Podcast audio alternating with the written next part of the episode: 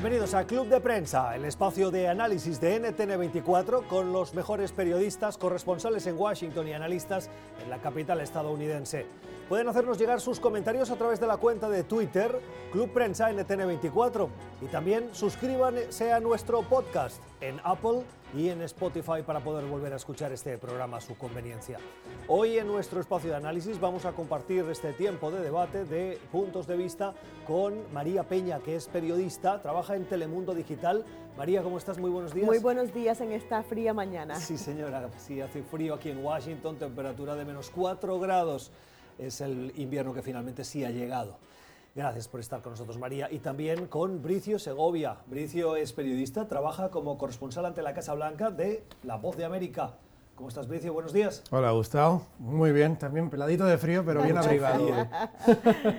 en la mañana informativa que en Estados Unidos nos lleva a Richmond, en Virginia, una ciudad cercana a Washington que hoy está en alerta. ¿Qué ha pasado? ¿Qué está pasando?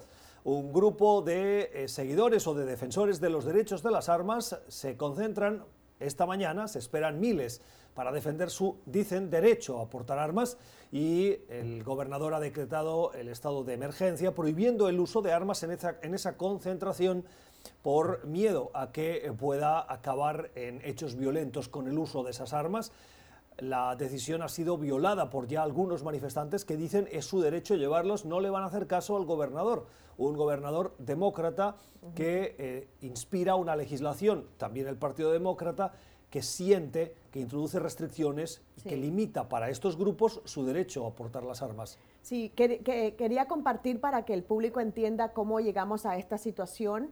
Eh, los demócratas controlan, recuperaron el control de ambas cámaras de la legislatura estatal por primera vez desde 1993.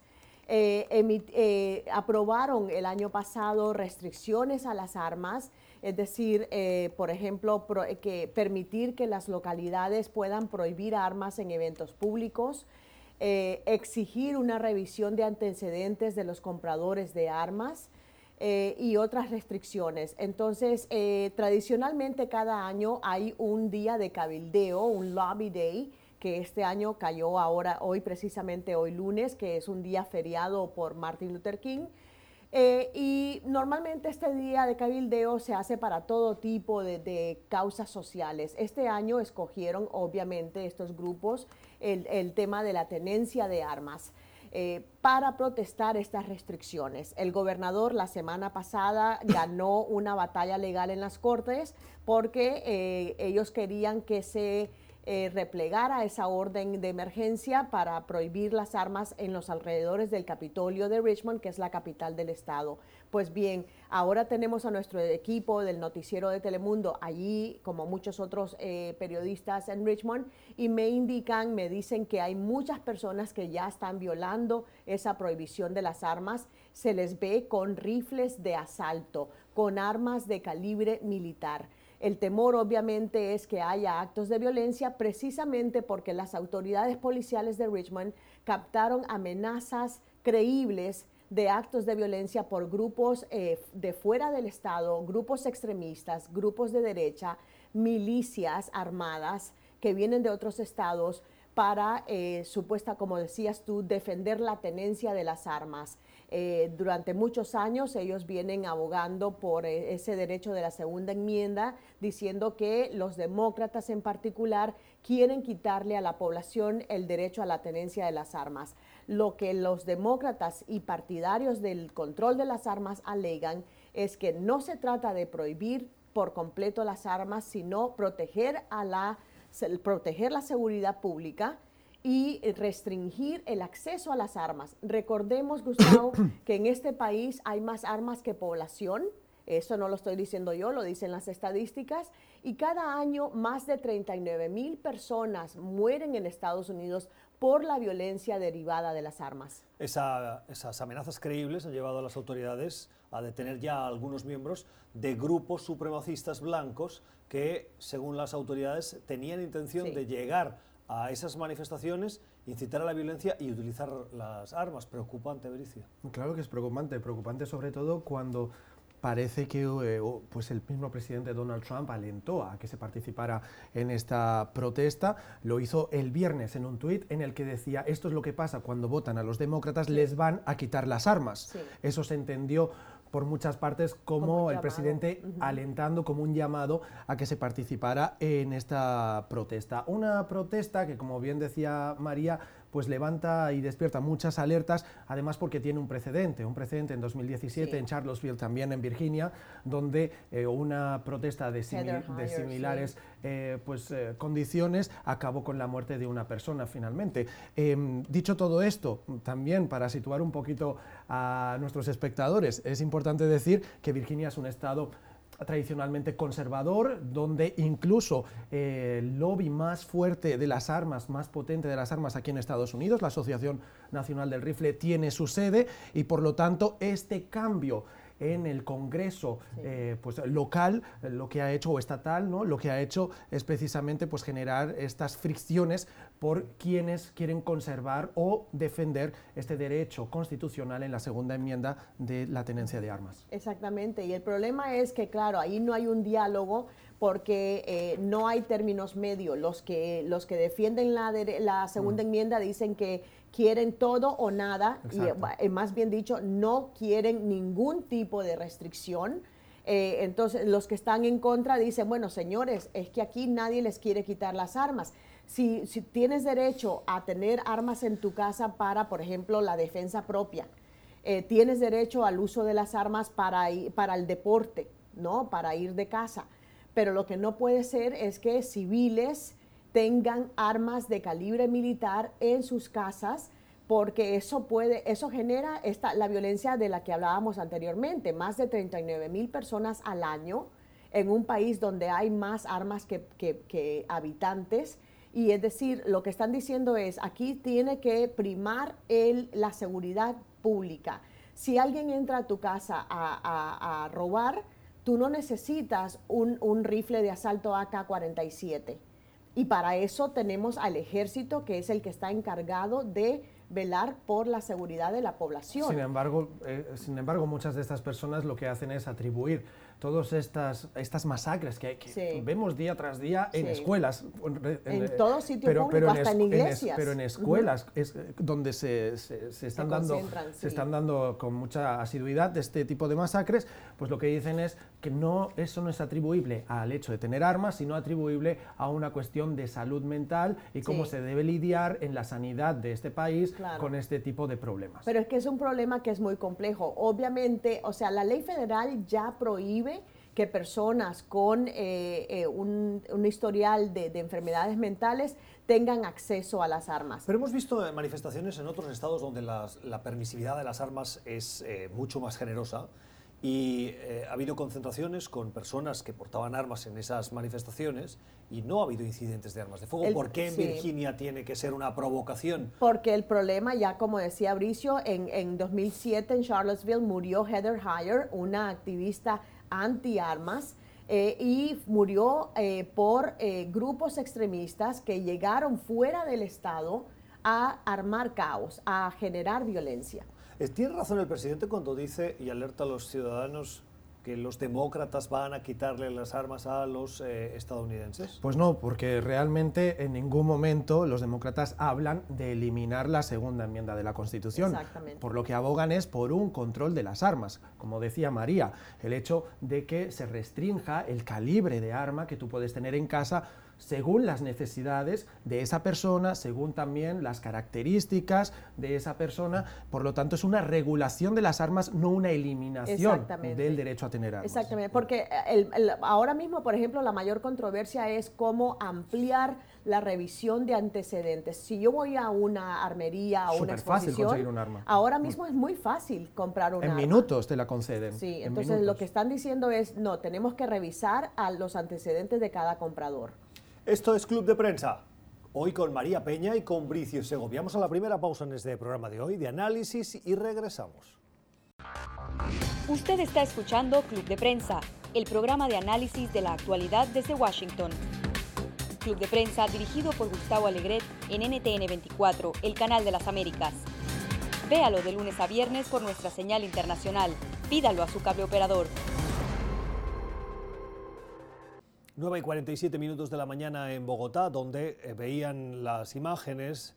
Eh, Juan Guaidó está eh, en la capital bogotana, en la capital colombiana, quiero decir, en Bogotá, y se ha reunido esta mañana esa reunión de lucha contra el terrorismo en la que participan diversas naciones. el invitado estrella, por la atención que está generando en los medios de comunicación, es el secretario de Estado Mike Pompeo, quien tiene previsto tener una reunión con Juan Guaidó, que eh, salió de Venezuela eh, en una especie de reto al madurismo, dado que tiene una prohibición de salir del país ah, y eh, en el fondo deja en evidencia la seguridad, en contraposición con lo que leíamos este fin de semana en las páginas del Washington Post, en el que Nicolás Maduro concedió una entrevista por primera vez a un gran medio de comunicación estadounidense después de aquella fatídica entrevista con el canal de televisión Univision, en el que eh, en este fin de semana decía Maduro, yo controlo el país, y el mismo fin de semana Guaidó sale retando al madurismo. Es que precisamente eso es lo que llama la atención, esta, esta contraposición de imágenes, porque el hecho de que Mike Pompeo, el secretario de Estado, jefe de la diplomacia estadounidense, reciba, se reúna con Guaidó, es un espaldarazo a la oposición porque la imagen y el mensaje que traslada es que Estados Unidos sigue apoyando firmemente a Guaidó como el presidente legítimo, presidente interino de Venezuela. Que ahora Maduro venga a proponer que está dispuesto a negociar con Estados Unidos, eh, puede interpretarse de muchas formas. Puede interpretarse como que finalmente las presiones de la comunidad internacional están surtiendo efecto eh, y que obviamente Maduro quiere ceñirse al poder y ahora quiere negociar las condiciones de, permanecer en el poder.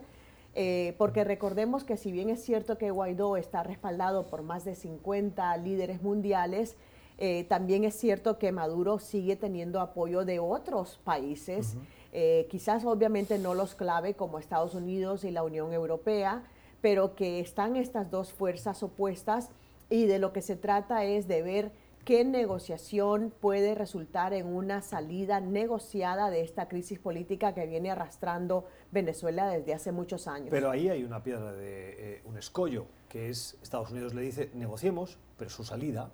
Y Maduro dice, no, no, negociemos una nueva relación, pero mi salida no está en medio de Exactamente, y ese es el problema, claro. Exacto. Bueno, decía María, no los países clave, yo no creo que Estados Unidos y Europa la Unión Europea sean eh, los países o regiones clave. Yo creo simplemente que son el otro bando. Me refiero, claro, que apoyan a, Guaidó y...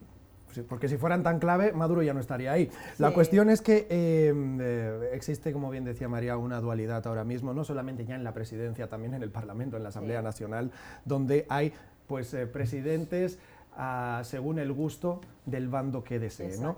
Em, es cierto que la negociación se interpreta de manera completamente diferente en Estados Unidos y, en, eh, por parte de Nicolás Maduro. Estados Unidos lo ha dejado ya muy claro en muchas ocasiones, que la única negociación que va a aceptar por parte de Nicolás Maduro es cómo sale del país.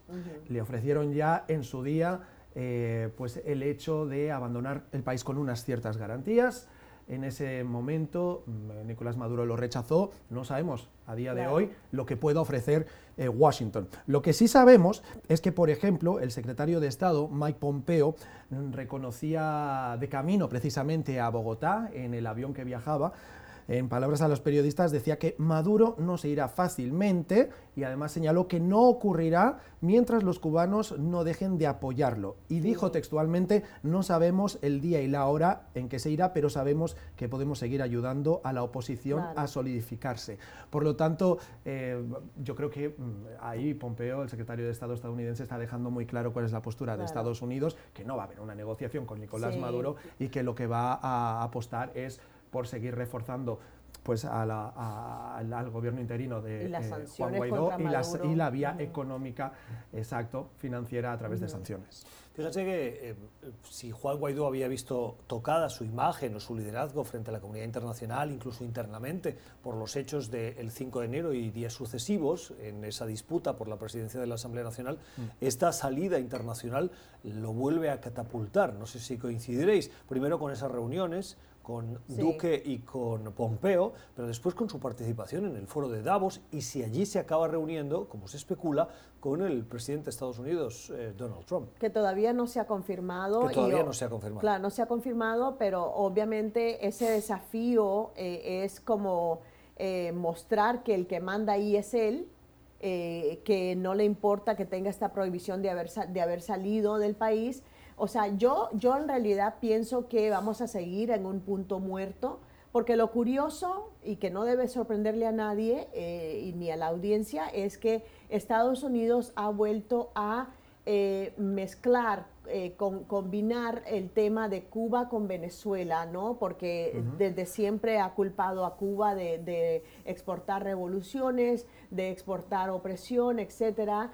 Eh, y es una táctica política que eh, más o menos le ha funcionado a Estados Unidos.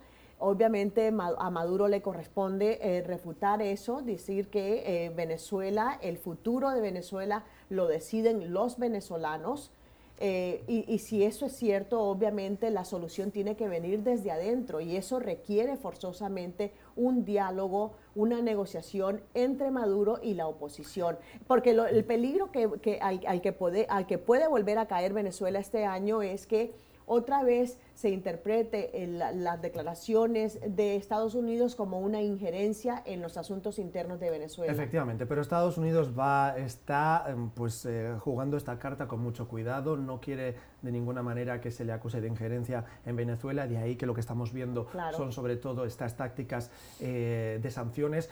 Ahora bien, em, la realidad ahora mismo en Venezuela es que es una sociedad fragmentada, es una sociedad tan fragmentada como lo estaba Bolivia, y mientras tenga Nicolás Maduro el apoyo del ente militar, Maduro no va a salir de ahí. Y es lo mismo que ocurrió en Bolivia. cuando salió Evo Morales? Cuando el ente militar se le puso en contra. Entonces tenemos ahí dos realidades paralelas, salvando las diferencias, por supuesto. Ahora bien, lo que eh, intenta, obviamente, Juan Guaidó, eh, con este eh, paso de salir del país, pese a esa orden de no salida que tiene, es, desde luego, buscar o dar esa imagen internacional de fortaleza. Una fortaleza que hemos visto mimbada en los últimos, eh, o socavada en, en, los últimos meses, porque el proceso de, por el proceso de estancamiento, el estancamiento del proceso ¿no? en el que está. El mismo Estados Unidos, una pregunta reiterada que le hacemos al presidente y también al secretario de Estado de los periodistas aquí en Washington es, ¿va a cambiar la estrategia de cara a Venezuela? No hay avances, no, hay avances es que yo creo que no tienen, a ver, es que eso viene a un tema más general contra la administración Trump y es que su política exterior no está bien definida. Los propios miembros del Pentágono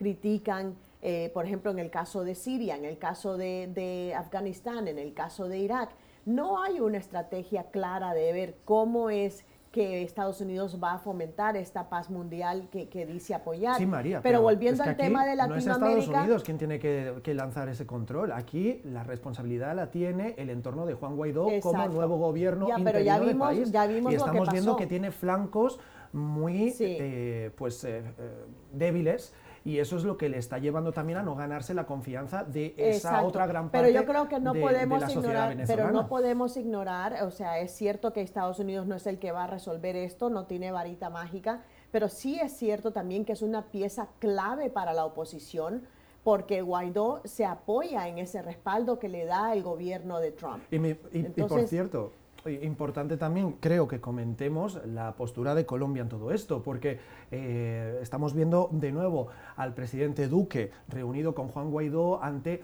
una, grandes críticas dentro del mismo país eh, hacia el presidente de por qué se le da tanta importancia o por qué intenta usted resolver las cuestiones de Venezuela. Recordemos que Duque le facilitó incluso aviones para el desplazamiento a Juan Guaidó cuando usted tiene sus propios problemas internos de pobreza. Pero aquí, pero aquí hay una contrarréplica muy fácil.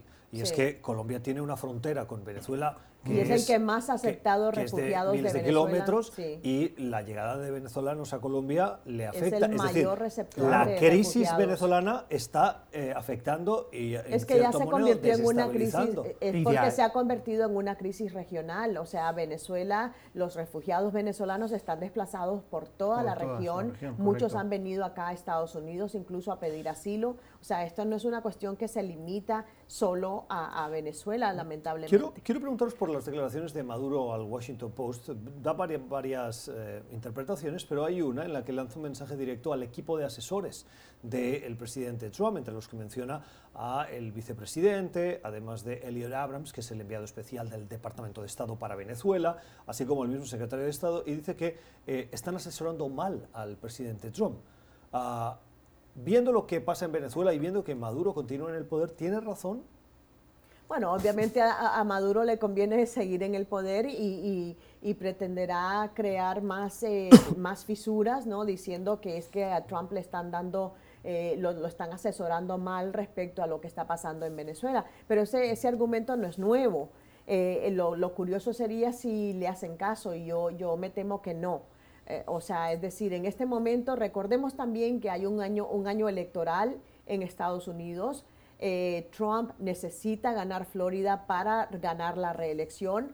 En el sur de Florida se han concentrado muchos venezolanos eh, eh, y obviamente los cubanos siguen teniendo un peso político muy importante en el sur de la Florida. Entonces yo creo que Venezuela va a tener, eh, por lo menos en el sur de Florida, va a ser un tema relevante en la contienda presidencial. Pero déjame este preguntarte una cosa. Cuando, cuando alguien me hace ese análisis, me parece que es, es acertado, hay una cosa que me chirría y es, si Trump está haciendo todo esto por Florida, ¿por qué no está haciendo lo propio con los puertorriqueños? Es decir, la, salida de ah. puertorriqueños que han llegado al sur de Florida es monumental, hasta el punto que pueden acabar decidiendo esa elección. Y vemos y hacemos el análisis constantemente de que son los colombianos y los venezolanos los que influyen, los que... Y por eso Trump tiene esta política, si no fuera por esto no lo estaría haciendo. Y en cambio vemos que los puertorriqueños, que son en conjunto mucho más y que por el hecho de ser estadounidenses y llegar a Florida ya pueden votar y en cambio no los está cortejando como si lo hace con otros. Porque aquí, a ver, aquí hay una situación muy interesante y es que en, por lo general, no quiere decir que no haya puertorriqueños que apoyen a Trump.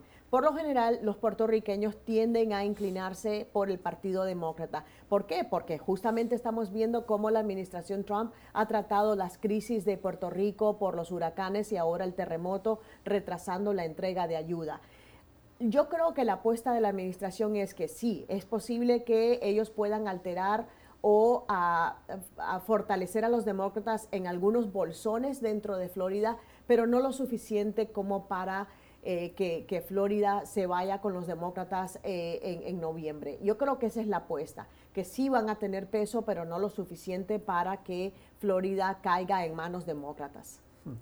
Yo volviendo al tema de Venezuela, Creo que hubo en septiembre una salida de la administración que fue clave, que fue la salida del eh, entonces asesor de seguridad nacional John Bolton, eh, quien apostaba por una, dura, una línea dura eh, en la política. Todavía más dura. sí, sí, sí, todavía más dura.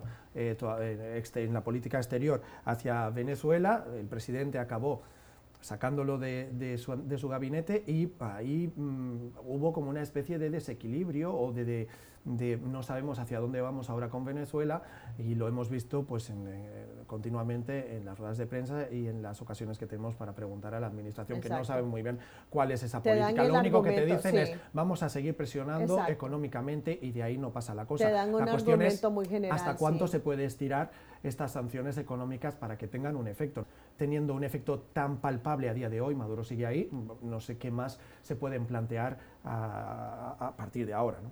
Esto es Club de Prensa. Suscríbete a nuestro podcast en Apple y en Spotify para volver a escuchar el análisis de hoy a su conveniencia y háganos llegar sus comentarios a través de nuestra cuenta de Twitter Club Prensa NTN24. Usted está escuchando Club de Prensa, el programa de análisis de la actualidad desde Washington. Club de Prensa dirigido por Gustavo Alegret en NTN24, el canal de las Américas. Véalo de lunes a viernes por nuestra señal internacional. Pídalo a su cable operador. 9 y 5 minutos de la mañana en la frontera entre Guatemala y México, la frontera del sur de México. Allí aguardan más de 2.000 migrantes que proceden de Centroamérica. Surgieron o comenzaron su caminata, su travesía por la región en Honduras a través de Guatemala para, dicen, buscar un futuro mejor en Estados Unidos. Han llegado a esa frontera y el gobierno de Andrés Manuel López Obrador se ha puesto manos a la obra para evitar que entren y si entran, que lo hagan de una manera legal.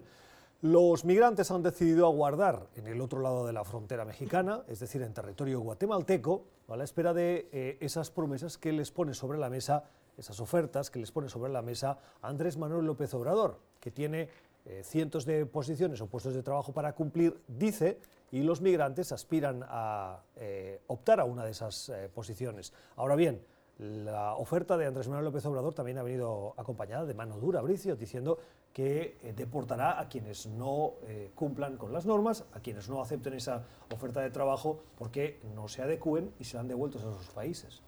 Sí, vieron, ¿no? Que ya existe el muro entre Estados Unidos y, México. Con una placa de Trump. Y se llama Andrés Manuel López Obrador.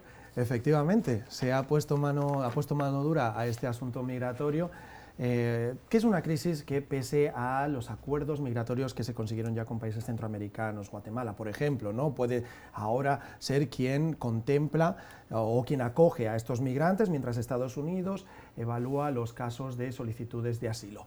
Mm, es decir, todo esto se podrán implementar mil medidas más por parte de Estados Unidos con otros países de la región y la realidad es que buena parte Mm, si no todos los eh, migrantes que llegan en estas caravanas son personas que la realidad es que no tienen una alta formación, por lo tanto la desinformación es muy fácil que sea lo que tomen como la realidad y por lo tanto se embarcan en estas caravanas de migrantes pues eh, convencidos por eh, pues, eh, los coyotes o por cualquier grupo que los convence de que pueden realmente llegar a Estados Unidos para ganar plata y enviarla a sus familias o tener una vida mejor. Es decir, son personas que no están al tanto de estas políticas que se implementan y que lo que tienen a mano son las palabras precisamente de estos grupos de tráfico de personas al fin y al cabo. Bueno, yo entrevisté, bueno, yo, yo estuve en la frontera precisamente de México y Guatemala hace unas semanas.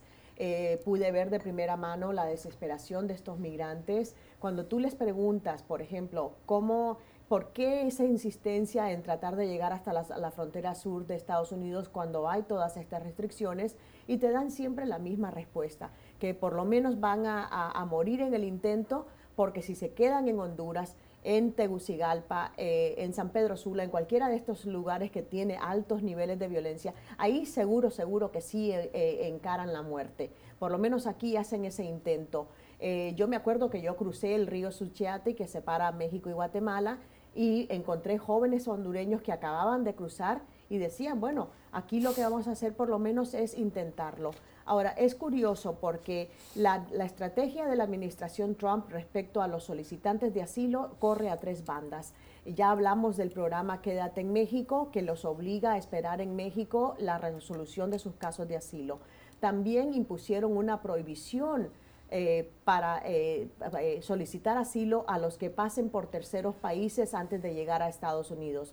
Y el tercer paso, la, tercera pata de esta estrategia es estos acuerdos de cooperación migratoria que suscribió Estados Unidos con Guatemala, Honduras y El Salvador, los tres países del Triángulo del Norte que eh, obviamente tienen altos niveles de violencia todavía. No son países seguros, por eso es que no les llaman países seguros, pero eh, la cuestión, la pregunta del millón que nadie contesta acá es cómo van a responder a las raíces del problema de la emigración ilegal mediante, por ejemplo, el desarrollo económico en la región. Eso queda inconcluso. Bueno, de hecho, eh, el año, a finales de año pasado, la Administración eh, lanzó una nueva medida, ¿no? una nueva propuesta que se comienza a implementar en este 2020 para financiar a través de eh, pues, iniciativas privadas a esa región, la región centroamericana, precisamente para mejorar las condiciones de vida, aumentar,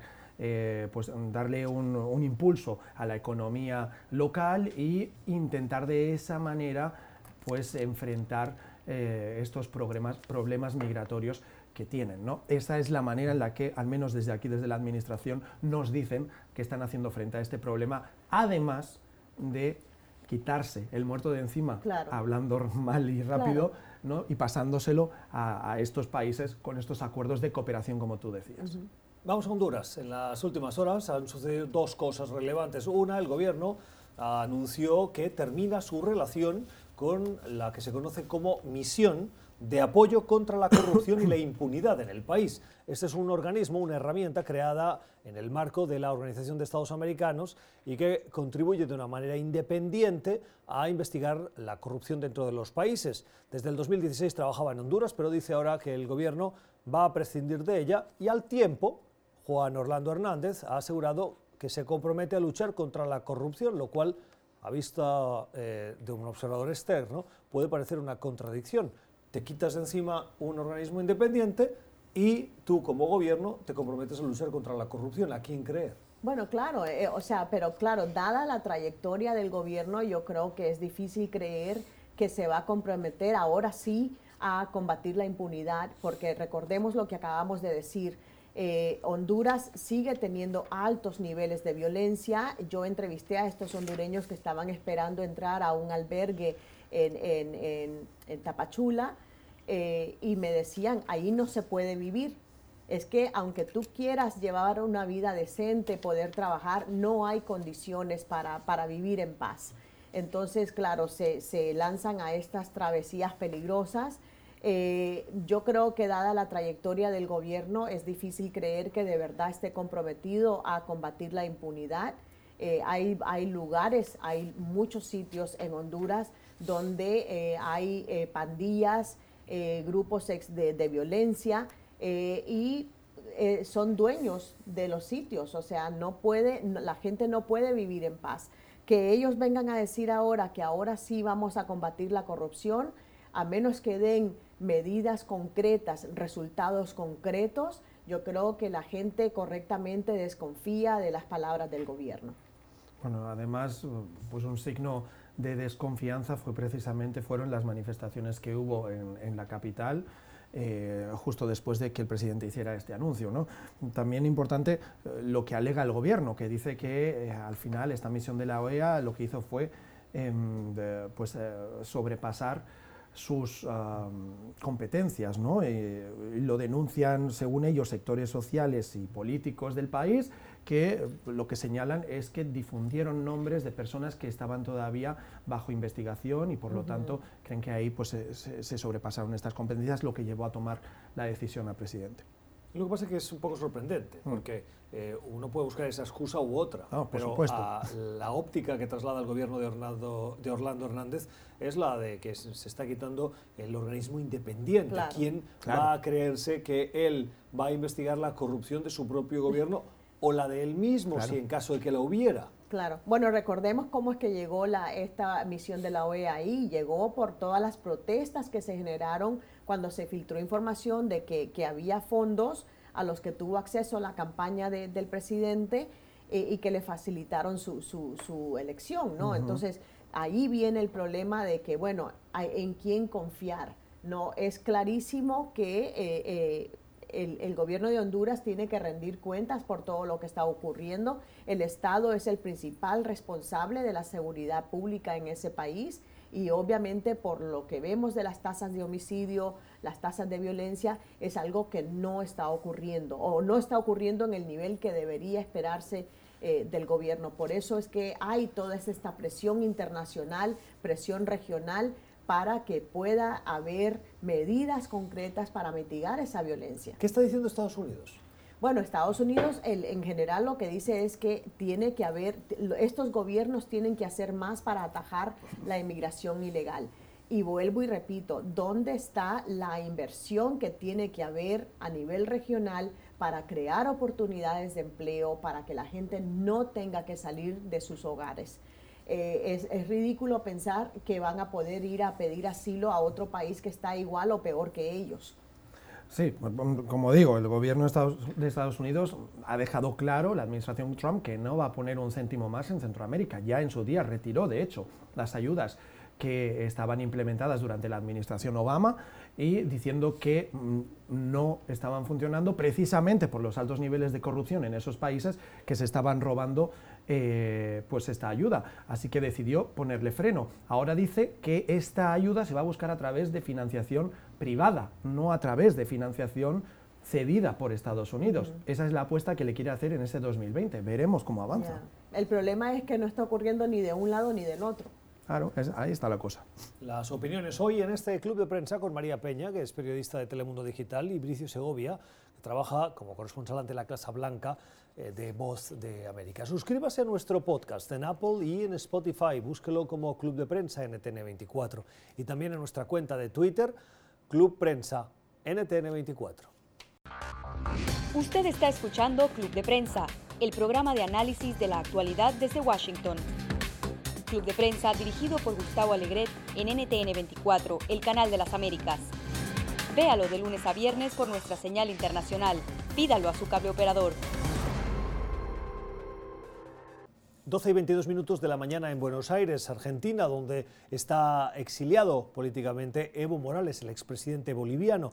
Desde allí ha hecho un anuncio en las últimas horas. Ha escogido el que él inviste como su sucesor al frente del movimiento al socialismo, el partido político con el que Morales gobernó Bolivia en los últimos años. Dice Evo Morales que quien está más capacitado para tomar las riendas del país en caso de que el MAS gane las elecciones es su exministro de Economía, Luis Arce, y iría acompañado del ex canciller David Choquehuanca. Choquehuanca fue eh, canciller eh, con Evo Morales y precisamente formaría parte de ese tándem presidencial que disputaría eh, en esas elecciones de nuevo la presidencia del país andino. Sí, a mí lo que me sorprende es que siga siendo Evo Morales el que anuncia estas cosas, ¿no? Eh, ¿No lo hace en nombre de su partido? No, por supuesto que lo hace en nombre de su partido y lo hace también exiliado en, en Argentina. No, digo que me sorprende por el cambio de discurso que ha tenido eh, Evo Morales desde que salió de su país. Recordemos que él salió del país eh, con una renuncia propia una renuncia propia. No se trató de eh, pues un golpe de Estado como estaban diciendo que era, eh, pese a que haya similitudes con un golpe de Estado porque fue el mismo ejército, el ente militar, el que le instó a abandonar el país. Pero esa renuncia existe. Por lo tanto, fue después asesorado por quién, ya no lo sé pero eh, Evo Morales comenzó con la retórica de esto ha sido un golpe de Estado, yo sigo siendo el presidente, incluso ahora en su perfil de Twitter, Evo Morales dice primer presidente o presidente primero o presidente principal de Bolivia. Es decir, él mismo juega un poco a esta dualidad que también vemos en Bolivia, ¿no? En Venezuela, quiero decir.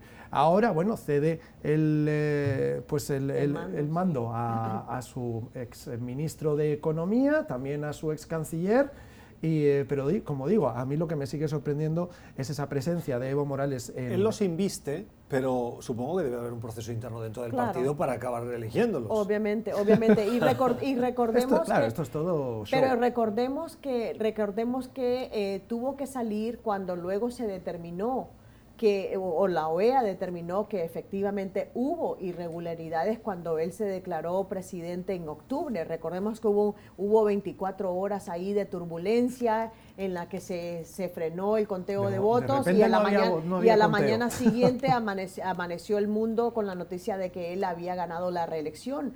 Luego se, se hicieron investigaciones, la OEA determinó que hubo irregularidades yo creo que Evo a lo que le juega, obviamente, porque recuerda que cuando llegó a México, incluso se especuló que esto iba a ser una, una salida temporal, como la que tuvo Hugo Chávez en su momento. Eh, eh, con la, la, intentona. Claro, porque no sabíamos los apoyos que podría haber detrás de Entonces, pero resulta que al final no, al final la gente dijo, mira, ya Evo Morales tuvo su, su trayectoria, tuvo su momento, es, es el tiempo de darle oportunidad a un nuevo liderazgo que trate de mitigar la crisis política que tiene Bolivia y esperemos que el 3 de mayo finalmente los bolivianos tengan esa oportunidad de elegir libremente y con transparencia quienes van a, liderar su futuro. No nos olvidemos también que, bueno, Evo Morales hizo todo esto, las denuncias de la OEA llegaban después de que en las anteriores elecciones ya hubiese hecho cambios en la Constitución que eran cuestionables para poder permanecer